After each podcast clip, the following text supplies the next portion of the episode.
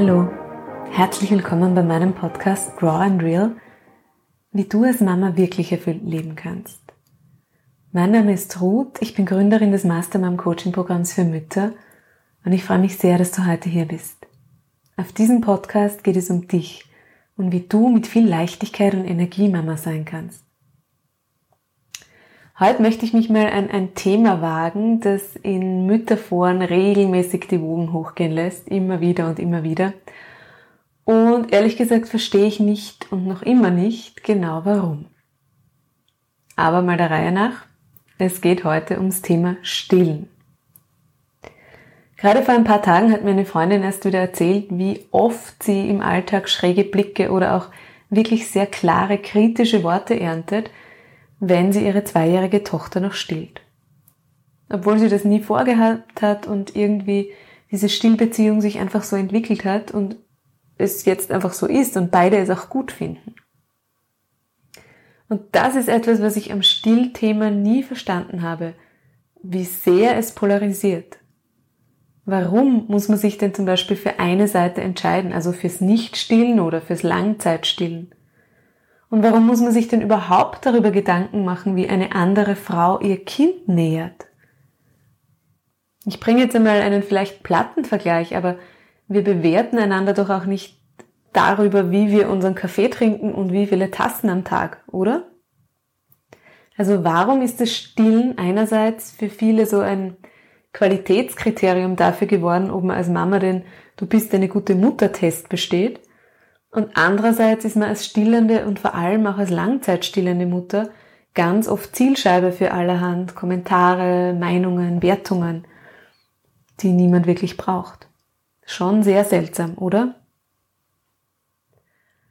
Ich persönlich, ich habe mir ums Stillen eigentlich nie so große Gedanken gemacht, bevor ich Kinder bekommen habe.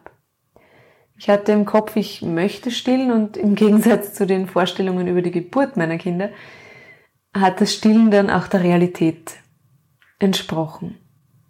Beide Kinder haben von Anfang an getrunken, es gab nie Probleme, ich hatte keine Entzündungen, ich hatte keinen Milchstau oder andere Komplikationen. Und man könnte sagen, es war die perfekte Basis für eine lange Stillbeziehung. Jein. Denn bei beiden Kindern habe ich gespürt, dass es mich körperlich irgendwann sehr, sehr, sehr an meine Grenzen bringt. Ich habe kaum so viel Kalorien nachliefern können, wie aus mir herausgeflossen sind. Und ich weiß, auch da gibt es Unterschiede und viele wünschen sich das. Für mich war es teilweise dann schon sehr kräfteraubend und ich habe bei beiden Kindern nach circa zehn oder elf Monaten gespürt, so jetzt ist Schluss.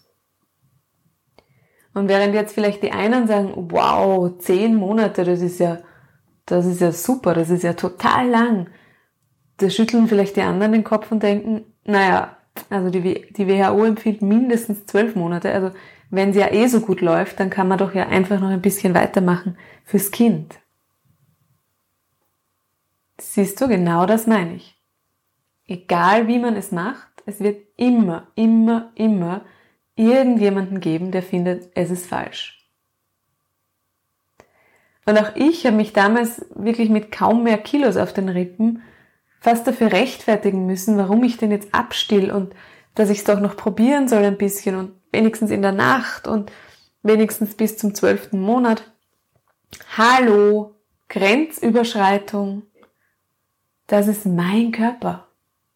Ja, er nährt ein Baby und das kann, wenn man sich dafür entscheidet und wenn es klappt, auch was ganz Wundervolles und was Wunderschönes und was sehr, ja, was sehr Intimes sein.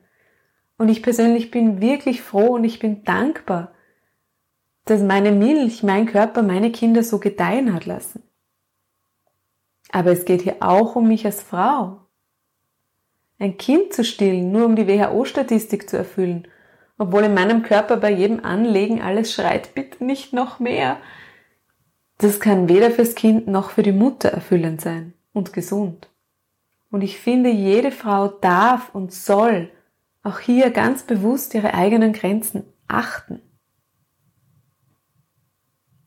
Genauso ist es natürlich zu respektieren, wenn eine Frau entscheidet, ich möchte nicht stillen. Aus welchem Grund auch immer. Ich habe manchmal den Eindruck, es wird dann fast so getan, als wäre das Kindesmissbrauch. Und auch das finde ich eine unglaubliche Grenzüberschreitung.